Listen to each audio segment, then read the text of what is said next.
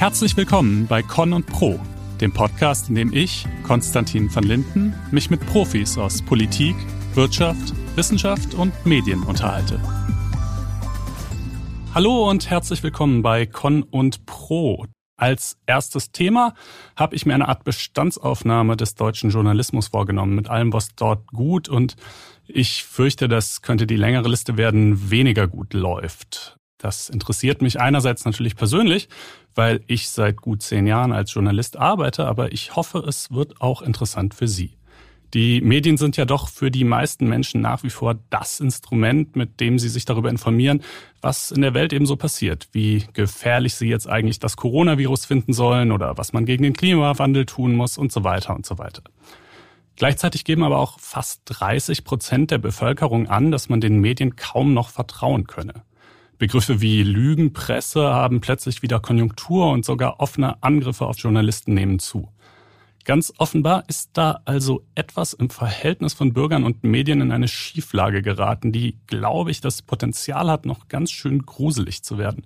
Und zwar nicht nur für uns Medien, sondern auch für unser Gemeinwesen insgesamt.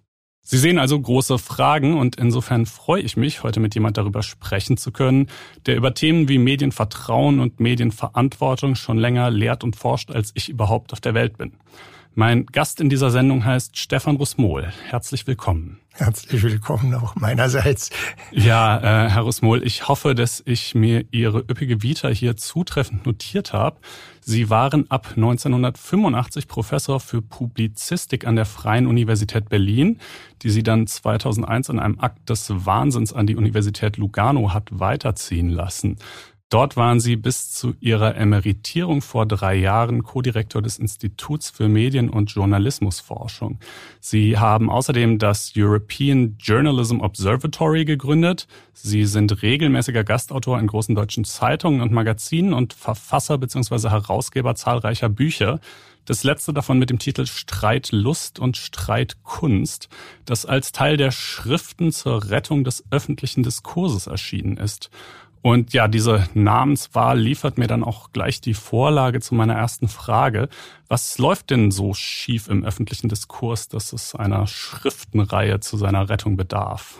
Naja, was die Schriftenreihe anlangt, würde ich sagen, ist das natürlich mit einem Schuss von Ironie äh, zu verstehen, denn es ist ja völlig klar, dass man mit einer Schriftenreihe, mit einer Buchreihe nicht den öffentlichen Diskurs retten kann, sondern allenfalls Diskussionsbeiträge liefern kann. Aber was schief läuft, ich glaube, das wissen wir im Grunde genommen inzwischen alle. Wir haben zu viel Hass in der öffentlichen Kommunikation.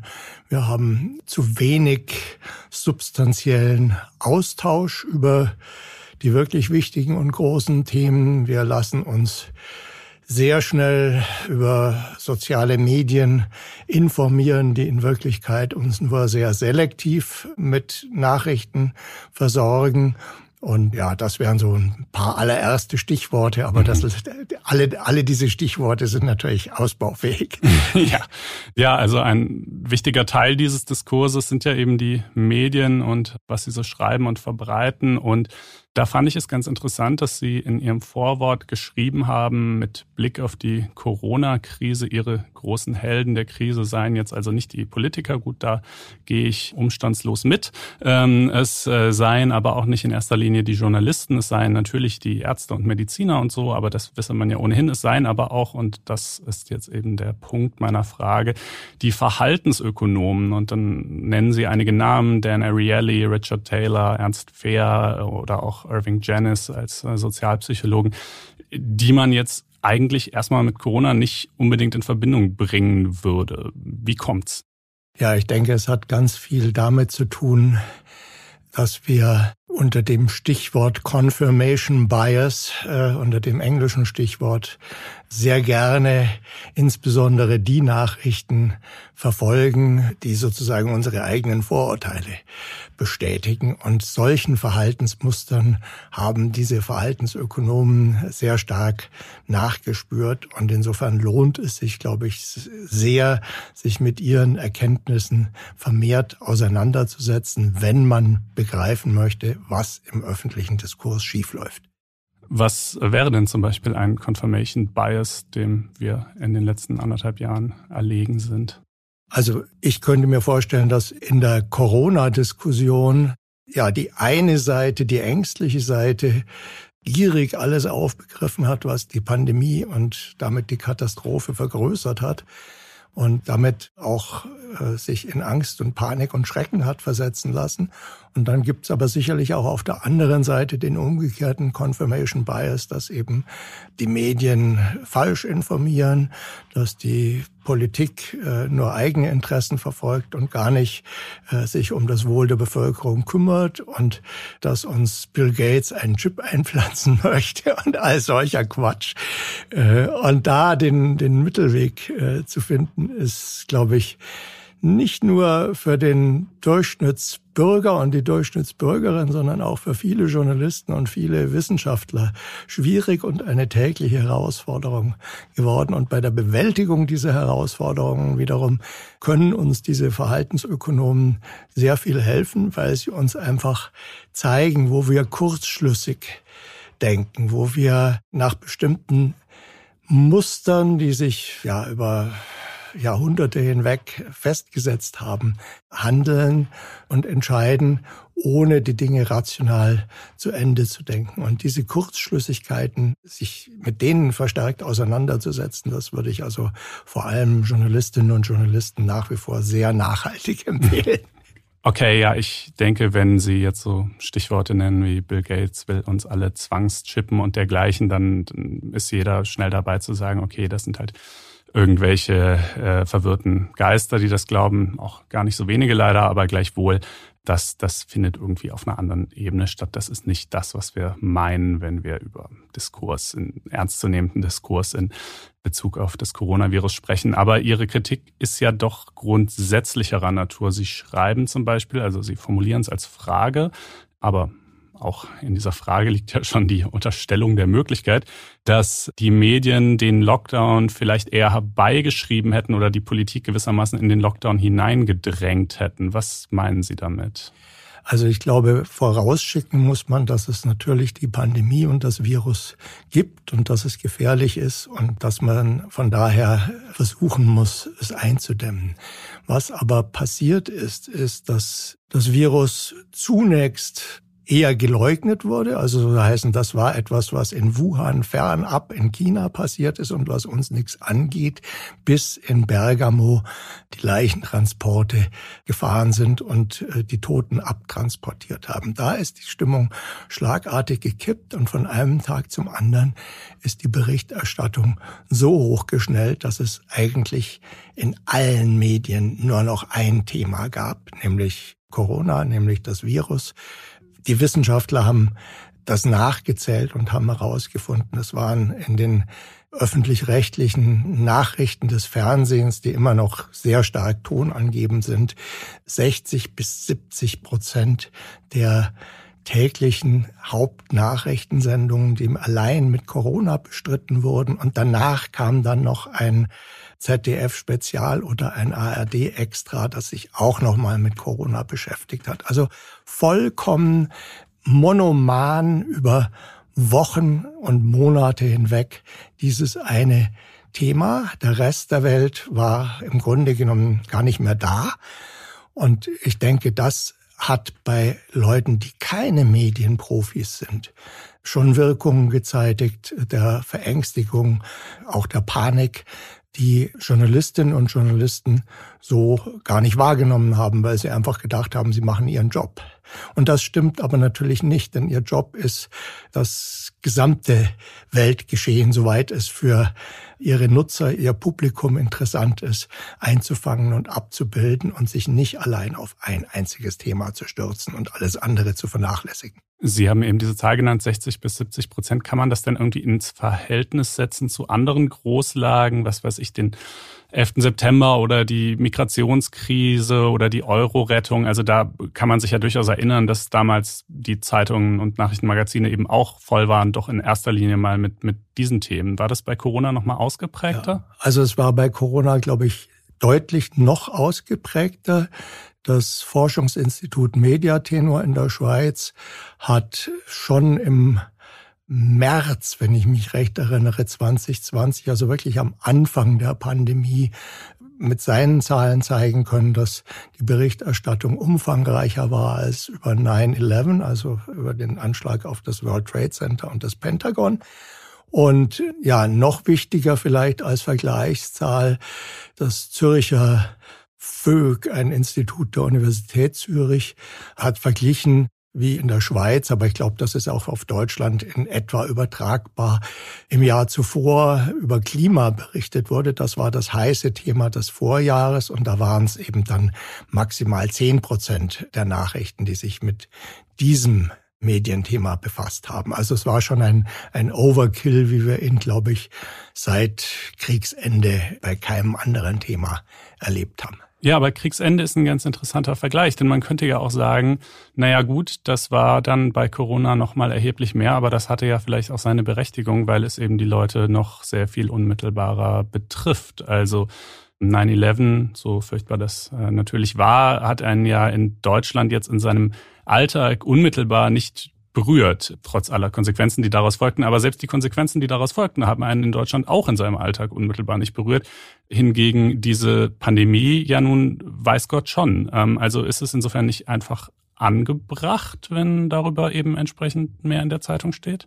Also ich glaube, wir müssen schon auch nochmal differenzieren zwischen der Pandemie selbst. Wie gesagt, es gibt sie, ich halte sie für gefährlich und äh, es besteht Handlungsbedarf, das ist unstrittig. Aber ob all das, was dann im Gefolge der Medienberichterstattung an Lockdown-Maßnahmen verhängt wurde, an Einschränkungen der Grundrechte verhängt wurde, ob das wirklich verhältnismäßig und angemessen war, das wage ich im Rückblick nach wie vor zu bezweifeln. Und ich gebe zu, ich habe es von Anfang an bezweifelt. Aber das war eben auch so ein Effekt, dass man, ob schon ich für mich in Anspruch nehmen würde, dass ich in den Medien ganz gut sichtbar bin als Medienforscher.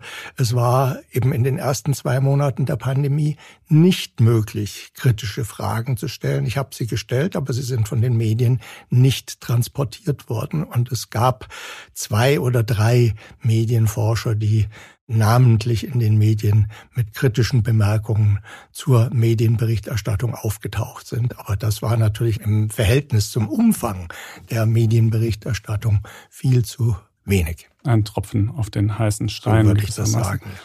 Das sind ja nun aber sozusagen, ob man die Maßnahmen für angemessen hielt oder ob man der Meinung ist, dass die Kosten den Nutzen überwogen haben. Das ist ja eine Frage der politischen Bewertung. Das hat ja mit dem Ausmaß und auch mit dem Inhalt der Berichterstattung zumindest auf den ersten Blick nichts zu tun. Sie stellen da aber eine Verbindung her. Worin liegt die?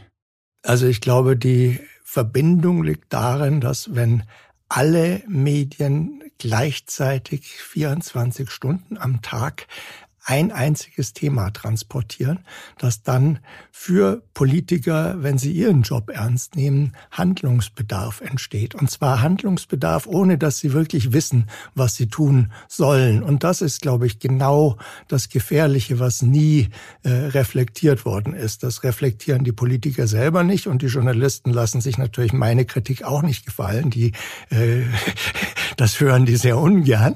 Mhm. Und insofern hat man da glaube ich, auch heute immer noch kaum eine Chance durchzudringen äh, und kritisch die Frage zu stellen, war das in dem Umfang nötig? Also ich bin kein Virologe und ich bin kein Epidemiologe und ich äh, würde mir nicht zutrauen, selbst jetzt Handlungsempfehlungen zu geben, was man hätte stattdessen tun sollen. Ich äh, glaube nur, dass in dem Umfang, wie Schulden gemacht worden sind, wie Existenzen vernichtet worden sind, wie die Gastronomie und der Tourismus zum Totalerliegen kamen, dass das durch die Zahlen, durch die Inzidenzen, durch all das, was uns da tagtäglich vorexerziert wurde, letztendlich doch nicht gedeckt und gerechtfertigt war.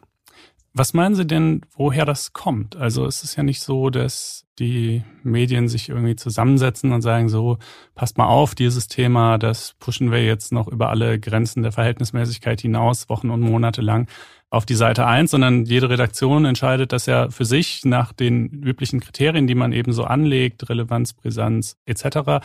Und es sind halt augenscheinlich alle zu dem, oder fast alle jedenfalls mal zu dem Fazit gelangt, dass dies doch ein Megathema sei, dass das äh, rechtfertigt. Also woran machen Sie das fest, dass das hier irgendwie eine andere Qualität hat als bei anderen Großlagen oder was wäre da Ihr Erklärungsansatz? Also ein Stichwort ist sicherlich im Journalismus Herdentrieb und Kollegenorientierung. Das heißt, man orientiert sich äh, stark an dem, was in anderen Redaktionen und von anderen Kolleginnen und Kollegen gemacht wird. Ein weiteres Stichwort ist Umgang mit Unsicherheit, wenn wir in so einer Gefahrenlage mit hohen Risiken uns befinden, dann scharen wir uns zusammen und dann vertrauen wir unseren Cheerleaders. Und die Cheerleaders sind nicht nur Politiker wie der Herr Spahn oder die Frau Merkel, sondern die Cheerleaders sind sicherlich auch die Journalisten, die im Journalismus tonangebend sind und denen andere Journalistinnen und Journalisten weitgehend vertrauen. Also das sind so Mechanismen, die, denke ich, eine starke Rolle gespielt haben. Ich muss noch mal, also ich überlege gerade, ich denke, dass an der Stelle auch meine Verhaltensökonomen noch mal ins, ins Spiel kommen. Im Grunde genommen, wenn man verstehen möchte, was da menschlich abgelaufen ist und wenn man sich einfach klar macht, dass Journalisten auch nur Menschen sind, wenn auch welche, die in einem bestimmten Bereich hohe professionelle Kompetenz haben. Aber diese hohe professionelle Kompetenz führt natürlich auch möglicherweise zu Tunnelblicken das muss man einfach auch sehen. Aber ist es denn nicht, also wenn Sie, wenn Ihre These lautet, die Masse an Berichterstattung hat für die Politik einen Handlungsdruck erzeugt, der zumindest in dem Ausmaß andernfalls nicht vorhanden gewesen wäre. Äh, aber dann passieren ja Dinge, dann werden Lockdowns verhängt, dann äh, müssen bestimmte Branchen faktisch dicht machen etc. Und darüber müssen die Medien ja natürlich auch wieder berichten. Also ist das nicht gewissermaßen auch ein Henne-Ei-Problem? So waren es jetzt die Medien, die die Politik genötigt haben, in dem Umfang tätig zu werden, in dem sie das wurde, oder mussten die Medien eben über das Tätigwerden der Politik berichten? Das ist ein Henne-Ei-Problem, vollkommen klar. Und das ist ja auch so, dass die Medien nicht einfach da sind und machen, was sie wollen, sondern die Medien berichten das, was ihnen zugetragen wird. Und da sind wir dann bei dem Punkt, wo natürlich profilierungssüchtige Politiker reagieren auf die neu entstandene Pandemielage und ihrerseits die Medien füttern und Forschungsinstitute füttern die Medien in der Hoffnung auf mehr Forschungsgelder und Unternehmen füttern die Medien, weil sie Gelder äh, für ihre Impfstoffe, die sie entwickeln möchten, von der öffentlichen Hand haben möchten. Also das steigert sich dann schon wechselseitig hoch und ja, Huhn-Ei stimmt ganz bestimmt. Was, glaube ich, dem Publikum draußen viel zu wenig bewusst ist und worauf ich immer wieder hinweise, ist, äh, wie stark letztendlich der Journalismus, der ja in Bedrängnis geraten ist, weil äh, die Werbeerlöse wegwandern von den großen traditionellen Medienunternehmen und der auch in Bedrängnis geraten ist, weil die junge Generation nicht mehr bereit ist, für Abos zu bezahlen, sondern alles gratis im Netz erwartet. Also dieser Journalismus, der viel Geld kostet, wenn er gut gemacht äh, sein soll, der ist in, selbst in existenziellen Nöten und wird aber in zunehmendem Maße von Öffentlichkeitsarbeitern, von PR-Experten, von Kommunikationsberatern mit Nachrichten versorgt, so dass man also nicht nur angucken muss, was uns dem Publikum der Journalismus liefert, sondern man muss auch genau hingucken, was in den Redaktionen an Pressemeldungen ankommt von interessierter Seite und wie das äh, verarbeitet wird. Und da hat sich in den letzten 20, 30 Jahren unheimlich viel verschoben. Also es gibt Studien, die zeigen, dass in den 80er Jahren ungefähr das Verhältnis zwischen Journalisten und Öffentlichkeitsarbeitern noch eins zu eins war. Und inzwischen gibt es neuere Studien, die inzwischen auch schon zehn Jahre alt sind, die eben zeigen, das sind jetzt allerdings amerikanische Daten, dass auf einen Journalisten inzwischen fünf Öffentlichkeitsarbeiter, fünf PR-Experten kommen. Das ist dann eine, eine Übermacht, auf die auch gut ausgestattete Redaktionen nicht mehr angemessen reagieren können und wo sie eigentlich nur eines tun müssten, nämlich kontinuierlich über Journalismus und über Medien aufklären. Das ist aber wiederum genau etwas, was die Redaktionen eher vernachlässigen. Ich glaube, das ist ein großer Fehler, den der Journalismus da begeht, weil nur wenn man als Nutzer weiß, wie Journalismus funktioniert, dann wird man auch bereit sein, für guten Journalismus zu bezahlen. Wenn man den Unterschied zwischen gutem und schlechtem Journalismus gar nicht kennt, weil einen niemand über den Medienbetrieb angemessen aufklärt, dann ja, entsteht das, was wir im Moment haben, nämlich eine sehr geringe Zahlungsbereitschaft für Journalismus über die Zwangsgebühr, die uns die öffentlich-rechtlichen abknüpfen, hinaus. Ja, da waren jetzt eine ganze Menge Stichworte in Ihrer Antwort. Lassen Sie uns erstmal kurz über das Thema Medienkrise vielleicht sprechen. Und dann kommen wir dazu, was daraus alles folgt, Einfluss von PR etc. etc. Da läuft man natürlich immer Gefahr, wenn man so wie ich selbst Journalist ist, wehleidig zu klingen. Aber ich glaube, dass es in der öffentlichen Wahrnehmung vielleicht auch gar nicht so spürbar ankommt, wie es in den Redaktionen spürbar ist. Denn es erscheint ja weiterhin jeden Tag die Zeitung. Also da stehen auch immer noch Artikel drin. Im Fernsehen laufen immer noch die Nachrichtensendungen. Man hört zwar immer diese Zahlen, um so und so viel Prozent seien die Umsätze zurückgegangen und so und so viel weniger Werbeanzeigen würden geschaltet. Das ist dann immer, klingt dann immer enorm, aber es funktioniert doch alles weiterhin. Also jedenfalls mal so auf bei erster Durchsicht. Äh, können Sie das ein bisschen vielleicht äh, mit Leben füllen, äh, was das äh, bedeutet? Ja, ich glaube, das mit der ersten Durchsicht stimmt. Es funktioniert auf den ersten Blick alles weiterhin. Es funktioniert vieles weiterhin, weil einzelne Journalisten wirklich bis an die Grenzen der Selbstausbeutung Höchstleistungen vollbringen. Das muss man vielleicht auch mal sagen, wenn man schon an anderer Stelle den Journalismus, wie ich das ja auch tue, heftig kritisiert. Auf der anderen Seite funktioniert es eben auch deshalb, weil das Ausmaß der Gratis-Zulieferungen von Informationen in die Redaktionen so drastisch zugenommen hat. Also man kann ja auch eine Zeitung im Copy-Paste-Mechanismus machen, indem man einfach die Pressemeldungen, die reinkommt, mit einem Knopfdruck in Journalismus verwandelt und dann als solchen ausgibt. Ob das ein sehr erfolgversprechendes Modell ist, weiß ich nicht. Aber ich weiß, dass es doch eine ganze Menge von Redaktionen gibt, die im Grunde genommen auf diese Art von Copy-Paste-Journalismus inzwischen ja, mangels anderer Ressourcen sehr stark ausgewichen sind. Und da muss man einfach auch sagen, dass die Öffentlichkeitsarbeit natürlich sehr viel professioneller geworden ist, als sie vor 30, 40 Jahren noch war. Und die Zulieferungen, die äh, von da kommen, die sind in der Regel eben schon druck- und sendereif, nur eben möglicherweise einseitig aus der Perspektive des Auftraggebers und nicht so im Sinne äh, des Publikums, das möglichst sich ein ja, faires, ausgewogenes Bild mit verschieden, aus verschiedenen Blickwinkeln machen möchte. Aber wenn Sie von Ressourcenmangel und dann eben daraus äh, folgender unkritischer Übernahme von Zulieferungen aus PR-Abteilungen sprechen, dann denkt man dabei ja vielleicht an Wirtschaftsberichterstattung, an große Unternehmen, die das eben machen, versuchen ein günstiges Bild von sich zu zeichnen.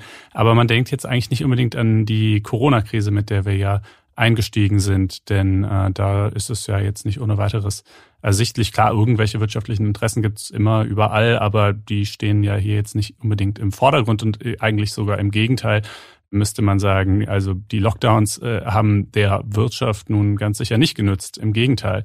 Also wie, inwiefern hängt das miteinander zusammen? Also PR wird ja nicht nur von Wirtschaftsunternehmen gemacht, die machen das auch hochprofessionell, aber natürlich gibt's auch im politischen Raum und auch inzwischen an wissenschaftlichen Einrichtungen hochprofessionelle Public Relations. Und da sollte man auch nicht unterschätzen, wie zum Beispiel das Robert Koch Institut, das ja doch eine regierungsnahe Forschungsinstitution ist, letztendlich von der Regierung selbst instrumentalisiert worden ist. Also jetzt. In dem, also das ist ja, ja ein starkes Wort. Wie, wie, wie hat sich das vollzogen? In dem ich mal vermute, das kann ich jetzt nicht nachweisen, aber dass doch vieles, was von dort kommuniziert wird, abgesprochen ist in der einen oder anderen Weise mit dem Bundespresseamt und der Regierung und dem Gesundheitsminister. Also ich meine, das ist ja auch eine nachgeordnete Behörde. Insofern, also jetzt so, so zu tun, als wären die vollkommen wissenschaftlich unabhängig, das glaube ich, kann man so nicht sehen. Aber was bedeutet das? Also ich meine, Sie würden ja, Sie möchten ja wahrscheinlich nicht sagen, dass die Zahlen, die das Robert Koch Institut eben so äh, veröffentlicht, jetzt irgendwie gefälscht seien. Also das ja nicht, sondern nein, was, gefälscht äh, nicht. Aber es ist natürlich interessant, welche Zahlen veröffentlicht werden und ob Inzidenzen zum Beispiel wirklich so aussagekräftig sind, wie das über Monate hinweg jetzt behauptet worden ist und warum nicht kommuniziert wird, wie viele Menschen in Deutschland tagtäglich gesund sind und warum über Übersterblichkeiten so wenig geredet wird und weshalb man auch bei Vergleichen mit der Situation in anderen Ländern sehr einseitig und sehr vorsichtig vorgeht. Also soll heißen, da hatte ich nie den Eindruck, dass in den Medien Ausschau gehalten wird nach Lösungen, wo es möglicherweise besser gemacht wird, sondern es wird, und das hat natürlich mit Aufmerksamkeitsökonomie zu tun und damit auch, äh, wie Medien letztendlich ihr, ihr Geld verdienen. Es wurde immer dahin geguckt, wo die Situation noch schlimmer ist und damit wurde auch mit Auslandsberichterstattung sozusagen dramatisiert. Und den Leuten Angst gemacht. Da ist jetzt die Delta-Variante äh, in Großbritannien. Äh, jetzt ist inzwischen auch hier klar, aber. Mhm, mhm. aber ist nicht auch das wieder so ein, ein bisschen so eine Henne-Ei-Sache? Denn Einerseits sagten Sie ja, die Medien haben so viel, so intensiv eben auch also auf eine angsterzeugende Art und Weise über dieses Thema geschrieben und dadurch die Politik genötigt, Maßnahmen zu ergreifen. Jetzt sagen Sie aber, die Politik im Zusammenspiel mit dem RKI äh, hat eine Öffentlichkeitsarbeit betrieben, die letztlich ihre Maßnahmen rechtfertigen soll. Also, äh, which one is it? Oder ist es eben beides? Also ich glaube schon, dass es beides ist und dass wir einfach auch vor allem sehen müssen, dass die Medien im Zuge der Sparzwänge der letzten Jahre in zwei Feldern, die essentiell wichtig wären für die Corona-Berichterstattung, so gut wie nichts an Infrastruktur mehr haben. Also abgebaut worden sind die Wissenschaftsredaktionen und noch stärker abgebaut wurden die Medienredaktionen. Soll heißen, in den Redaktionen sitzen sehr viele Experten und Expertinnen für Sport und für Politik, aber sehr wenige Journalistinnen und Journalisten, die wirklich ja einem Virologen oder einem Epidemiologen fachkundig kritisch Fragen stellen können. Und das, was die Medien anlangt, hält sich ja jeder Journalist sowieso für einen Experten. Aber auch da würde ich jetzt als Medienforscher sagen, sind Journalisten über ihr eigenes Tagesgeschäft hinaus selten wirklich im Bilde, was sich in der Medienlandschaft tut und wie drastisch sie sich verändert. Das wären alles Themen, die für mich in seriösen Medien, in eigenen Redaktionen sehr viel stärker gespielt werden müssten, als das unter den momentanen finanziellen Zwängen noch möglich ist. Wer es könnte und wer auch mehr tut, aber immer noch viel zu wenig tut, sind die öffentlich-rechtlichen, die einfach ganz anders finanziell gepolstert sind und die hier genuin einen Auftrag hätten, mehr zu machen. Ich komme nochmal darauf zurück, auf diesen Aspekt des Angsterzeugens. Das ist ja etwas, was den Medien in anderen Zusammenhängen, wenn sie es machen, auch gerne mal zum Vorwurf gemacht wird. Also mit Blick auf das Risiko, einem Gewaltdelikt äh, zum Opfer zu fallen. Wir alle kennen diese Statistiken, dass das Angstgefühl äh, in der Bevölkerung zugenommen hat, obwohl das reale Risiko geringer ist denn je.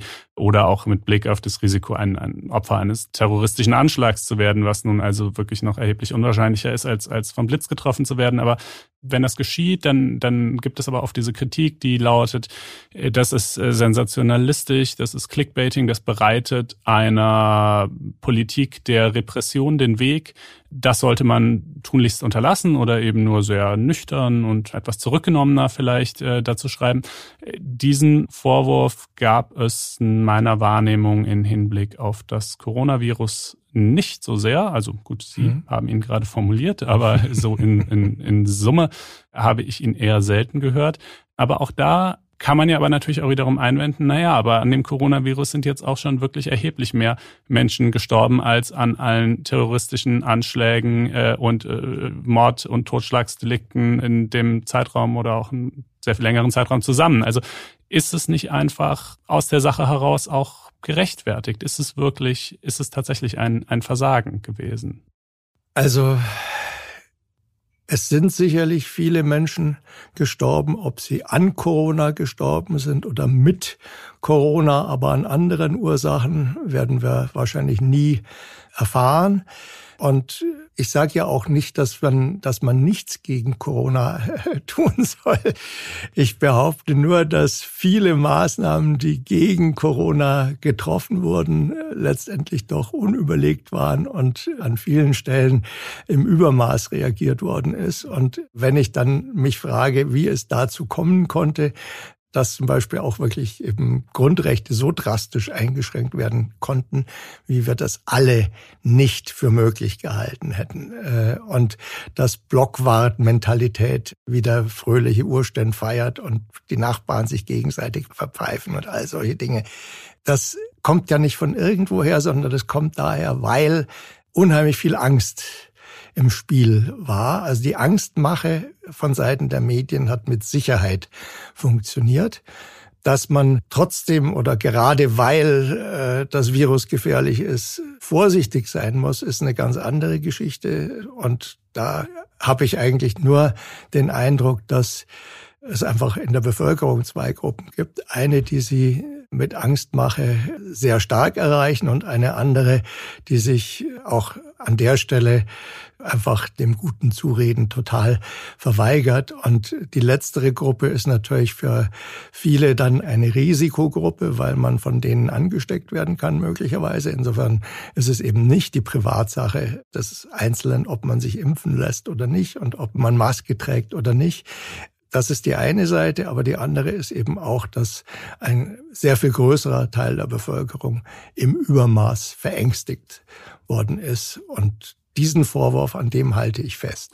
Ist das eigentlich etwas, also Sie, Sie haben ja jahrzehntelang geforscht und gelehrt, auch über die Medienwissenschaft. Ist das etwas, was man irgendwie in einer zumindest ansatzweise objektiven Art quantifizieren kann. Denn die Frage, was ist ein angemessenes Ausmaß an Berichterstattung? Was ist eine der Situation angemessene Intonation?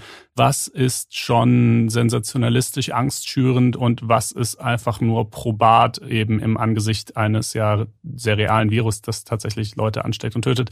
Das sind ja sehr subjektive Wertungsfragen letzten Endes.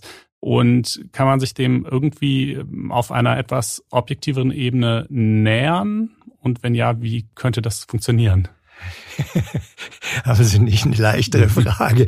Also ich glaube, Ganz objektivieren lässt sich das nicht. Aber man kann natürlich weiterhin sich fragen, warum das so gekommen ist, wie es gekommen ist und was, glaube ich, anders ist im Vergleich zu vorangehenden Medienhypes, ist, dass die Journalisten heute in Echtzeit messen können, wie viel Resonanz sie mit ihren Meldungen erzeugen. Und wenn dann plötzlich ja die Angstmache so funktioniert, die Panikmache so funktioniert, dass die Nachfrage nach Corona-Nachrichten enorm nach oben schnellt, und das war natürlich der Fall im März letzten Jahres, dann ist die Versuchung groß, dass man darauf mit mehr vom Immergleichen reagiert. Und so würde ich mir jetzt auch noch mal erklären, weshalb im Umgang mit dieser Pandemie, das doch noch mal in einem ganz anderen Ausmaß die Dramatisierung erfolgt ist als im Umgang mit vorangehenden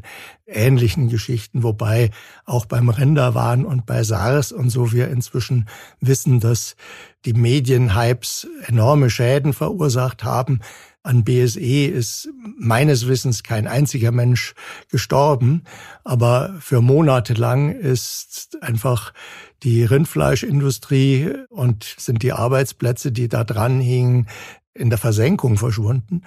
Und äh, insofern denke ich schon, dass auch Medien ein Stück weit eine Verantwortung dafür haben, was sie in welcher Intensität in Umlauf setzen. Und wenn es dann dazu führt, dass eben wirklich ein einziges Thema alle anderen verdrängt, dann glaube ich schon sagen zu können, dass dann die Medien was falsch gemacht haben.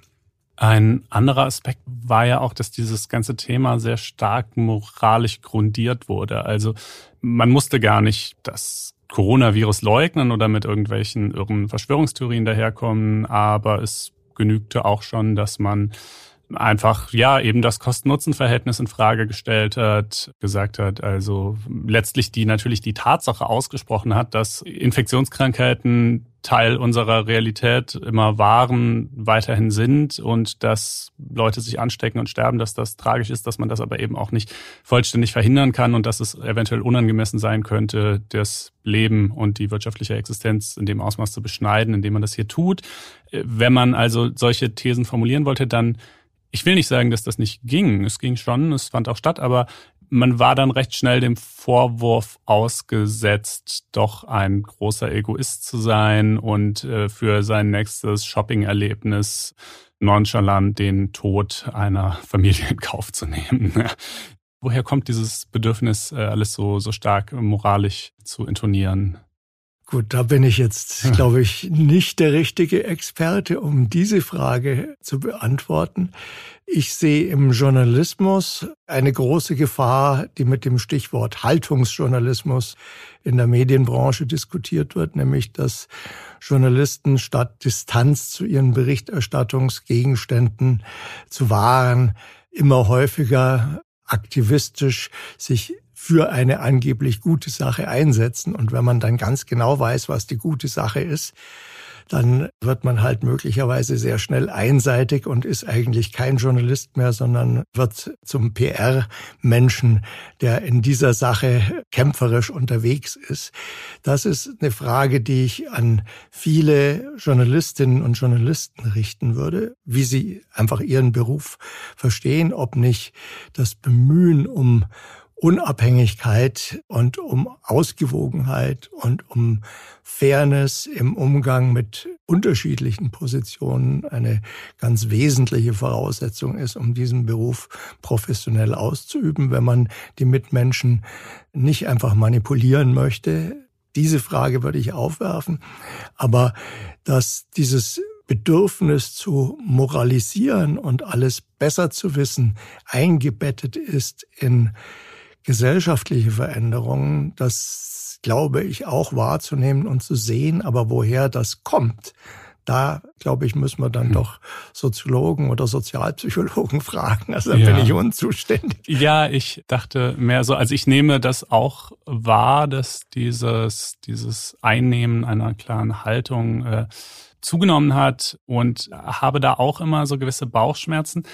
Aber man könnte natürlich auch das Gegenbeispiel bilden und sagen, also in bestimmten Dingen sind wir ja alle Haltungsjournalisten. Also wenn ich jetzt zum Beispiel, es würde ja niemand einen Text schreiben zu der Frage, darf man Juden auf der Straße zusammenschlagen, weil sie Juden sind? Und dann äh, sprechen wir mal ganz ergebnisoffen mit einem Neonazi und mit einem Vertreter des Zentralrats der Juden und schreiben das wertungsfrei auf. Das ist äh, fair und ausgewogen. Also sozusagen, das ist ja absurd, dieses Beispiel. Das würde niemand tun, sondern wir haben als Gesellschaft, als Medien zu dieser Frage eine äh, ganz klare Haltung. Und äh, wenn jemand daherkommt und sagt, es sei okay, Juden auf der Straße zusammenzuschlagen, dann, dann stellen wir das nicht als einen Standpunkt unter vielen dar, sondern dann verurteilen wir das sehr deutlich und das dürften wohl auch alle richtig finden.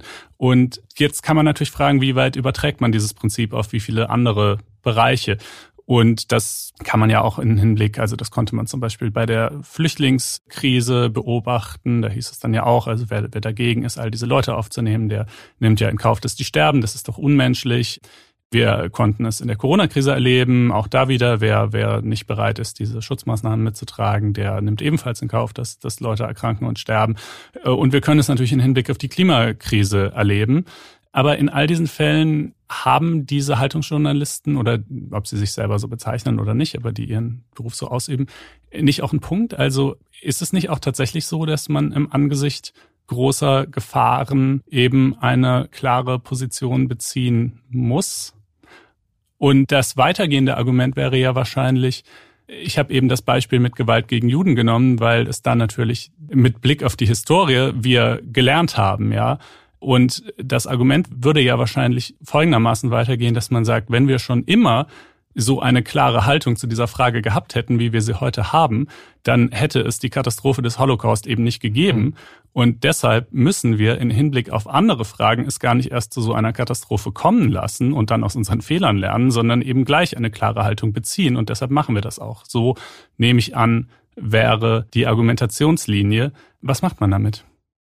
Ja, spannend, äh, was Sie da gerade sagen. Also ich glaube, jetzt als Wissenschaftler sagen zu können, dass es in jeder Gesellschaft irgendwelche Tabus gibt und das natürlich in unserer mit der Vorgeschichte Holocaust, das, was Sie gerade als Beispiel genannt haben, äh, so ein Tabu ist, ist vollkommen klar und möge bitteschön auch so bleiben.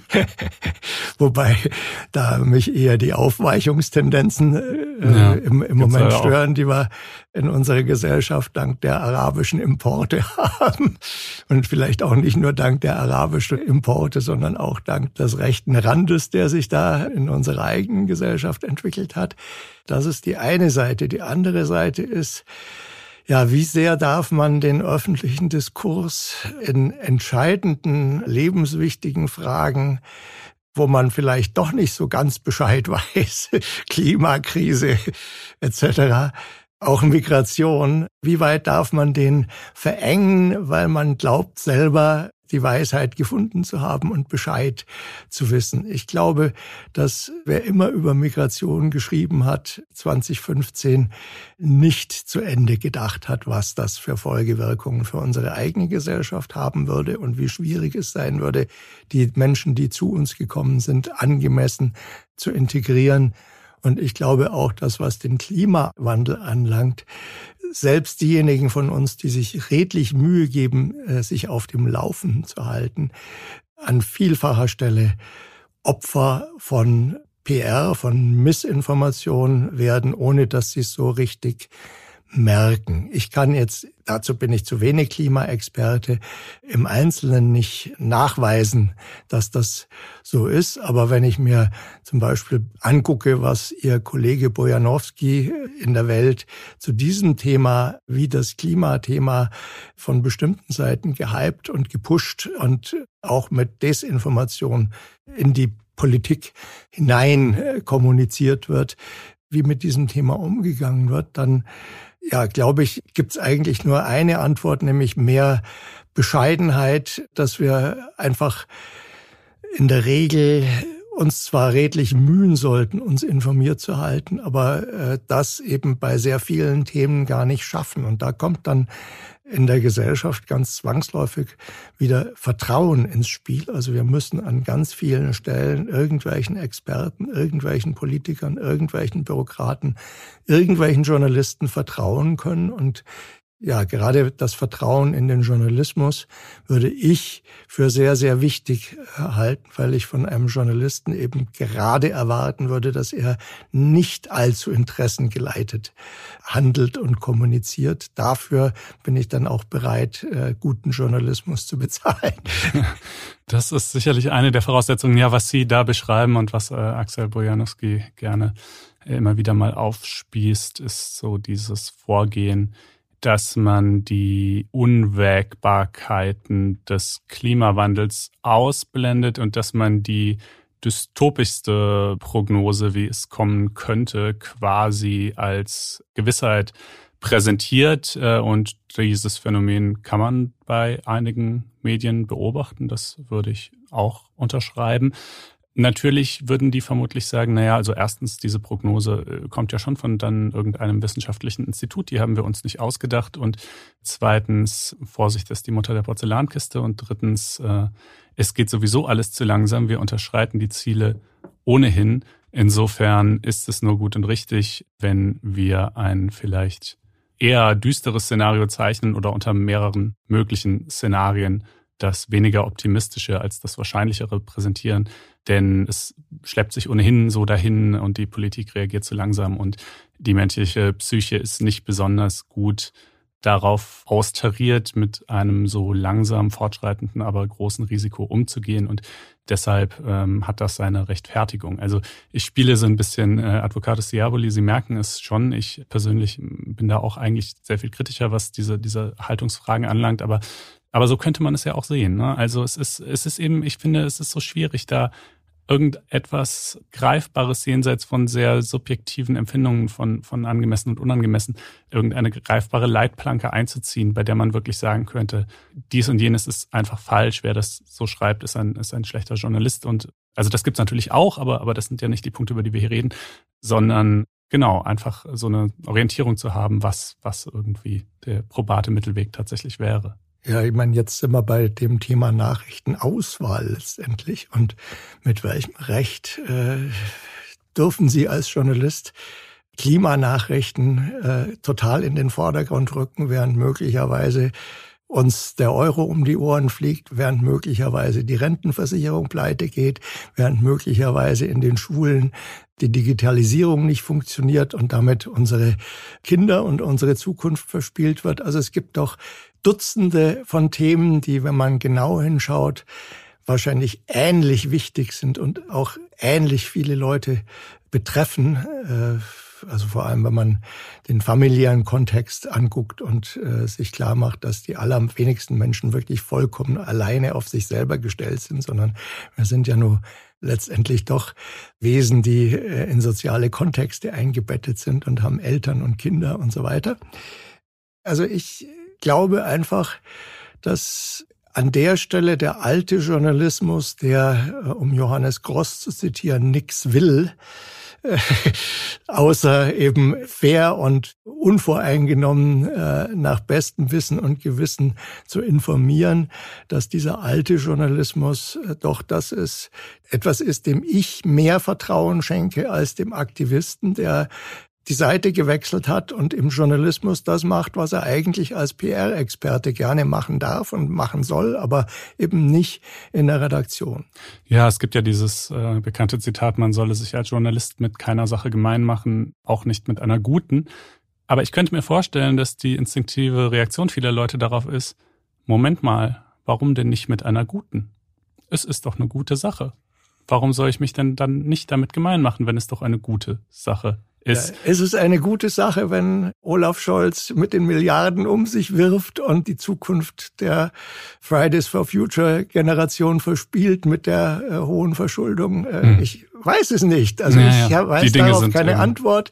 Ich weiß nur, dass die Dinge in unseren hochkomplexen Gesellschaften in der Regel so komplex sind, dass ein Einzelner selbst wenn er glaubt zu wissen, dass er eine gute Sache an, sehr schnell an die Grenzen seiner Beurteilungsfähigkeit kommt. Und wenn Sie sich anschauen, wie ausdifferenziert unser Wissenschaftssystem inzwischen ist und wie wenig die meisten Wissenschaftler links und rechts von den Tiefbohrungen, die sie veranstalten, noch wissen von dem, was in der Welt tatsächlich passiert, dann ja funktioniert das sich hinstellen und Bescheid wissen und sagen, ich weiß, was die gute Sache ist.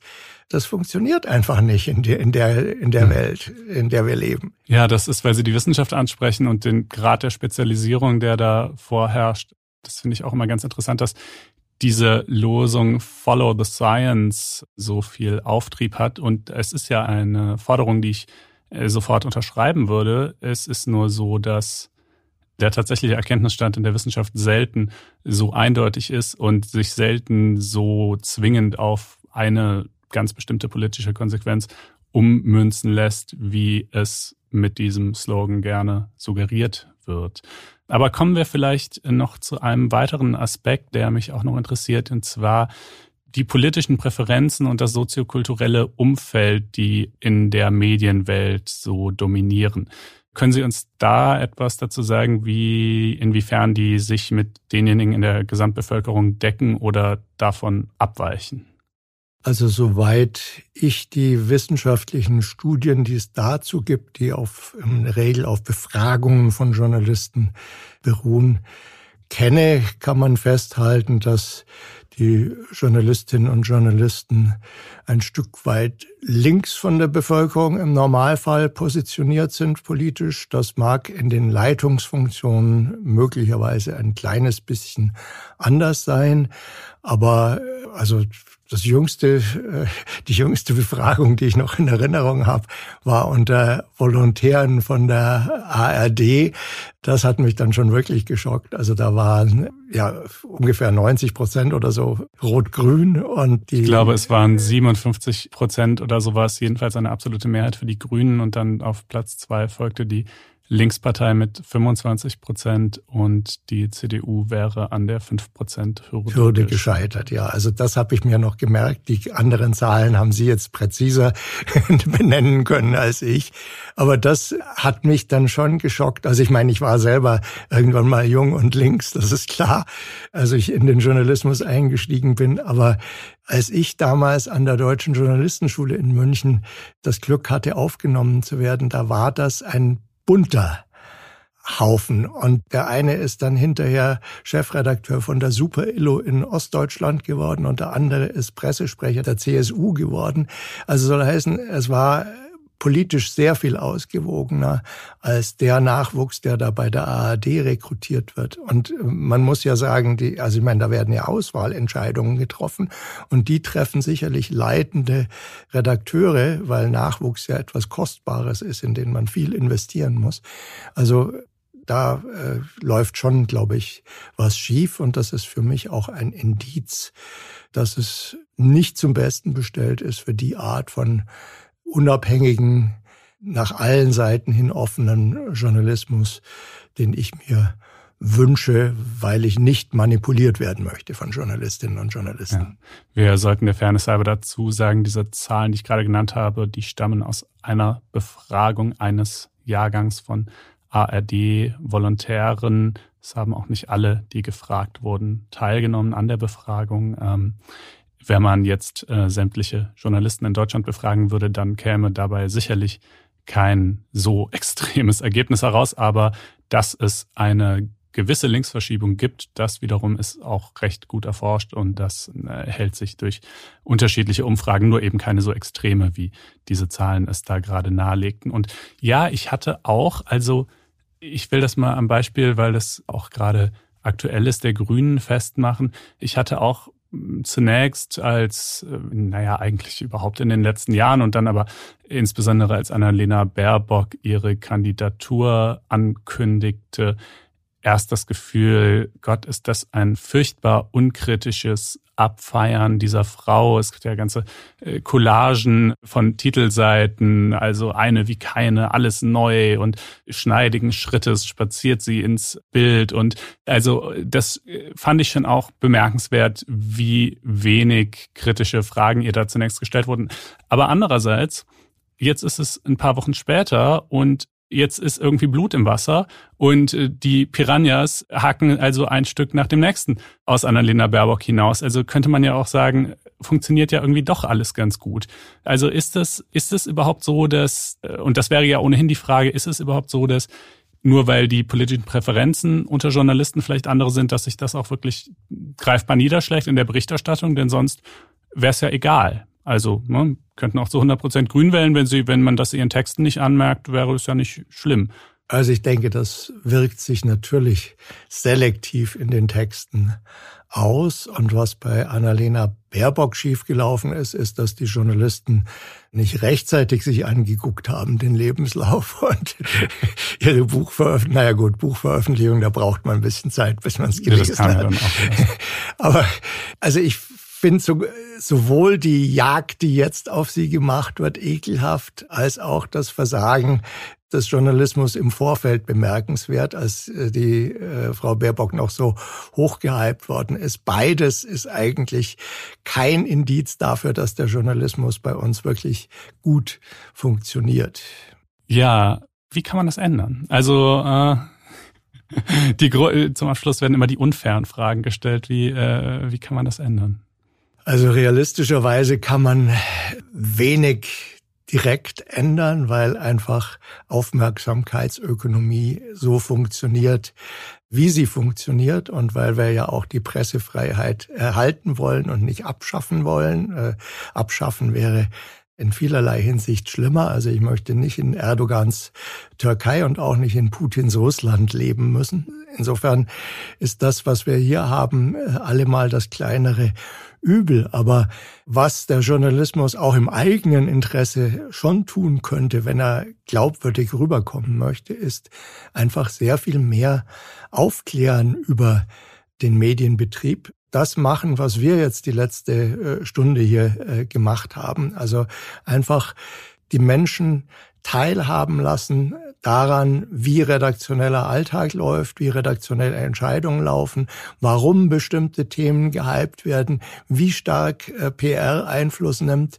Ich glaube, dass die Leute das auch wissen möchten. Und ich glaube aus meinen Gesprächen mit Journalisten, dass sehr viele Journalistinnen und Journalisten ziemlich ahnungslos sind, wenn es darum geht, wie viel Medienkompetenz ihre Publika haben, nämlich sehr viel weniger, als sie selber denken und danach bessern, indem man eben zum Beispiel äh, eine eigene Medienredaktion aufbaut und kontinuierlich Berichterstattung über Journalismus und über Medien macht, könnte schon eine ganze Menge helfen. Und an der Stelle, glaube ich, äh, wäre es auch was, was machbar wäre, sogar mit sehr begrenzten äh, Ressourceneinsatz. Man muss ja nicht unbedingt neue Journalisten einstellen, aber man muss vielleicht dann im Sport zwei Leute weniger haben und dafür dann zwei Leute in der Medienredaktion sitzen haben. Und das Gleiche würde für die Wissenschaftsredaktion gelten im Verhältnis zur Politik die Leser besser in die Lage versetzen, die eigenen Unzulänglichkeiten zu erkennen. Ja, also das äh, freut mich natürlich, denn diese Empfehlung bestätigt ja gewissermaßen das Gespräch, das wir gerade geführt haben. Herr Rosmoll, ich danke Ihnen für Ihre Zeit und die freundliche Unterhaltung. Ja, ich danke Ihnen, Herr van Linden. Es war für mich ein spannendes Gespräch und das hat auch mit den Fragen zu tun, die Sie gestellt haben. Wunderbar. Und das war die erste Folge von Con und Pro mit Stefan Russmohl als Gast. Wenn es Ihnen gefallen hat, dann kann ich schon mal ankündigen, dass in den kommenden Wochen weitere Episoden folgen werden, in denen ich mich mit anderen Profis über dieses Thema unterhalte, um auch noch ein paar unterschiedliche Perspektiven einzubringen. Und selbstverständlich können Sie den Podcast auf Welt und überall, wo es Podcasts gibt, hören und abonnieren. Ich würde mich freuen, wenn Sie wieder einschalten. In diesem Sinne, Machen Sie es gut, bleiben Sie gelassen. Bis zum nächsten Mal.